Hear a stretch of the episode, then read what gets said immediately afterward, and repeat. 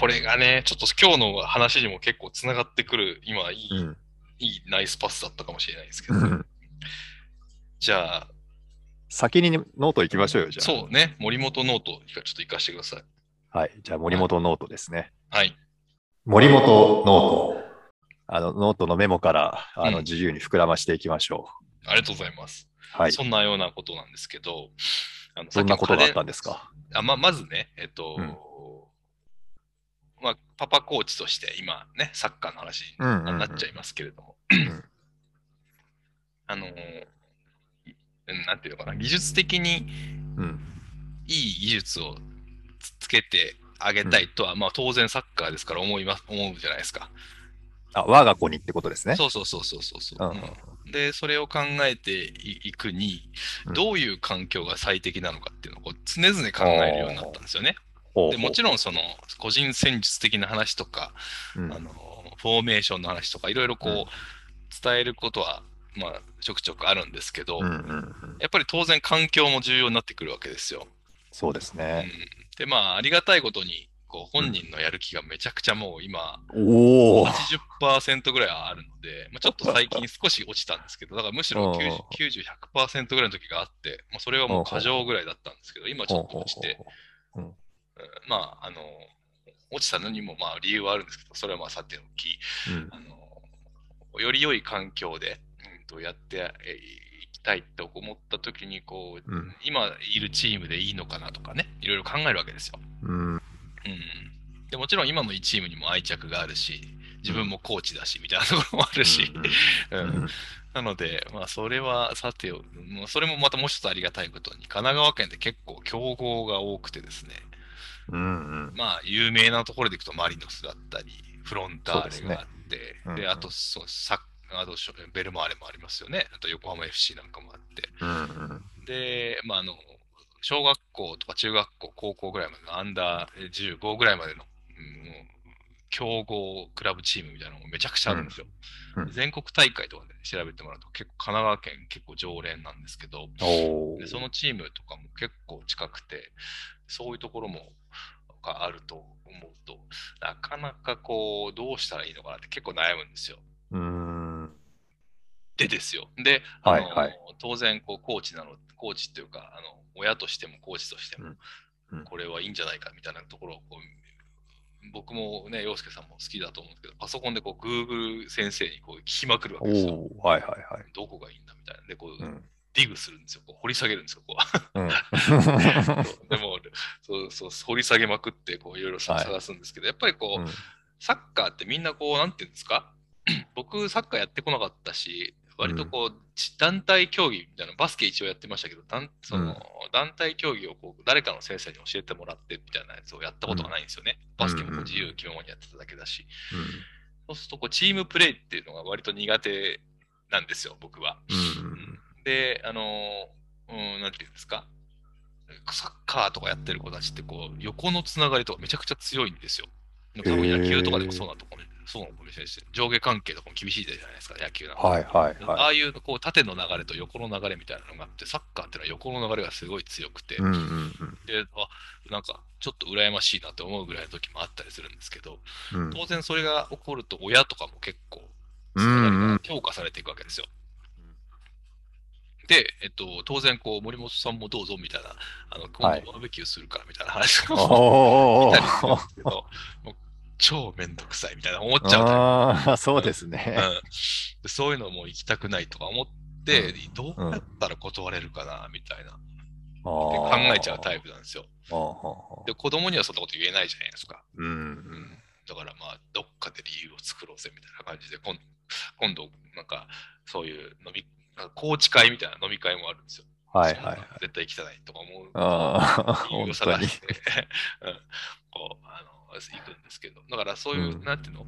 で、口コミが結構、そこでこう生まれる口コミみたいなのもあるし、そのそこでこう、今度どっか、どっかでセレクションがあるらしいよみたいな話とかっていうのうんも、情報共有ができていっているので、うん。まあ、オンラインよりも口コミの強さっていうのを改めてそこで感じたんですけど、うんうんオンラインで情報なんてどこでも仕入れられるとかって僕めっちゃ思ってたタイプなんですけど、うん。それこそこう医学の話でもそうですけどね、うん。だけどやっぱ口コミってすごいなってそこで思ったんですよ、やっぱり。うん。僕がこうめちゃくちゃこんなにググりまくってることよりも詳しい人がいたりするから、うん。うん。うん。うん。うん。口コミってすごいなとか思いながら聞いてたんですけど、なんかそれがなかなかできなくて、うん。で、割とこう、なんていうんですか、すごく人と仲良くするのが得意だと思われがちなんですけど、全然そんなことない。あの、電気屋さん行って話しかけられても、ほぼ無視するタイプなんですよね。あ いかんですね、それは。無視じゃ、無視はしないですけど、うんこう、会釈で終わらすっていうか、喋りかけるなオーラとかめっちゃ出しちゃうし、なんならイヤフォン耳に挿していくいったりあとか、ータイプなので、そう、なんか、なんか意外とね、なんかこう、うんあ自分は結構社社交的な方かなとか思ってたんですけど、最近特にそうでもなくなってきたなっていうのを感じているところですね。うん。まあちょっと、社交的に感じますけどね。そうですよ。う。うんん。私からしたら。そう。本当なんかでも最近、年を重ねてきて、さらにそれが加速、うんまあも、うんまあ、もともとネクラな方ではあるんですけど、かなり加速してきたな、みたいなのを感じますね。うん。っていう、なるほど。まあちょっとすいません。ちょっと話が変わっちゃったかもしれないけど、まあ、うんだから家電製品のね、その、うん口コミ、えーの価格、うんほぼ言っちゃったけど、あの、ドットコム的なところはあったりする。ああいうところとかもこう、価格で止めてりゃ分かんなかったのに。いや、まあまあまあまあ、あのそういうところもあったりするけど、そこじゃ得られない情報とかもやっぱりあるじゃないですか。そう、電気や情報なんかもそうだと思うし。結局、うんあの、本当に買おうって思ったら、うんそのネットの情報をいろいろこう持っていくじゃないで、持ってるか調べるじゃないですか。はいはいはいはい。調べて自分でこう、まあ、学習じゃないですけど、知識蓄えて、うん。その、扱ってる人にやっぱりね、持っていくんですよね、それ。はいはいはい。で、こんな情報が出てるんですけど、みたいにして。まあ、例えば価格の交渉にしても、うん。ネットのどこどこのサイトでこんな金額なんですけどって言ってみせると、あ、そうですか？って言って、じゃあちょっとお待ちくださいみたいにして、うん。まあ多分その、値段交渉の中枢部みたいなのがあるんでしょうね。はいはいはいはい。あの、これいくらまで下げられますかみたいな交渉を店員さんがしてくれて、わかりました。じゃあそのサイトのものよりもいくらいくら安くしましょうみたいなうん。のをやってくれるんだけど、それを持っていかないと、うん。あのまあ、こんなもんでしょうかねみたいにして金額見せられるので、はいはいはい。だから、調べてね、あのその調べたものをうん。うん。提供するって言うと変ですけど、まあ、うん。テーブルの上に出すっていうのが大事だと思うんですよね。はいはいはい。それで、うん例えばネットでね、だからさっきも話したように、森本さんも僕もめっちゃ調べるですけど、うん。現地に、現地って変だな、うん。お店に行って、うん。その細かい機能を、うん。あの、店員さんの方がね、やっぱ知ってるんですよね。うん。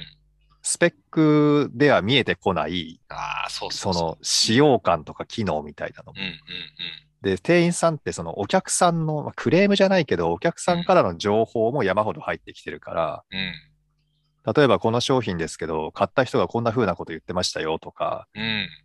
あのー教えてくれるんですよね。はいはいはで、そうすると、ああ、そうかって、で自分のに照らし合わせて、い。うん。じゃあ、自分はこういうパターンで使うから、これはやめとこうかなとか、うん。予算よりちょっとかかるけど、こっちがいいのかなみたいな、こう、やり取りができるので、うん。やっぱり店員さんはね、うまく使わんといけないなっていつも思います。うん。あれ、不思議ですよね。なんか、それこそ、口コミ系のサイトとかには、ちゃんとそういう話も出てくるんだけど、でもそこにも出てこない情報って、やっぱり生の声にはあったりするじゃないですか。うん。あれは、なんていうの、生の声っていうのはやっぱすごいなっていう、すごい感じます、最近それを。だからやっぱネットですよね。トの情報って、なんかいろんな、いろいろ得られることはたくさんあるし、情報の価値は、本当に、まあ、一時のこと思ったらそん、相当価値は下がったなぁと思うんですけど、うんそれでもやっぱりこう、なんていうんですか、フィジカルのこうダイレクトな声とはまた違っているところがやっぱ面白いなってすごい面白い、思いますよね。だから声にならない声っていうのがどっかにあって、で、それがキャッチでき、まあ自分に必要だっていうかさ、マッチすればですけどもね、うんうん。それがこう手に入ると、なんかものすごくいい情報になったりするんですよね。うん。あとは、もうそれこそオンラインと、オンラインのショッピングとあんまり変わらない価格を出せるようになってきましたよね、電気屋さんも最近。昔だったら全然無理だったじゃないですか。太刀打ちできませんよみたいなリアクションばっかりだったけど、昔だあったられどういうからくりなんでしょうね。全然わかんないですけど。なんか全然最近は結構、ああ、なんとかしますみたいな感じのリアクションくれることが多いじゃないですか。うんうん。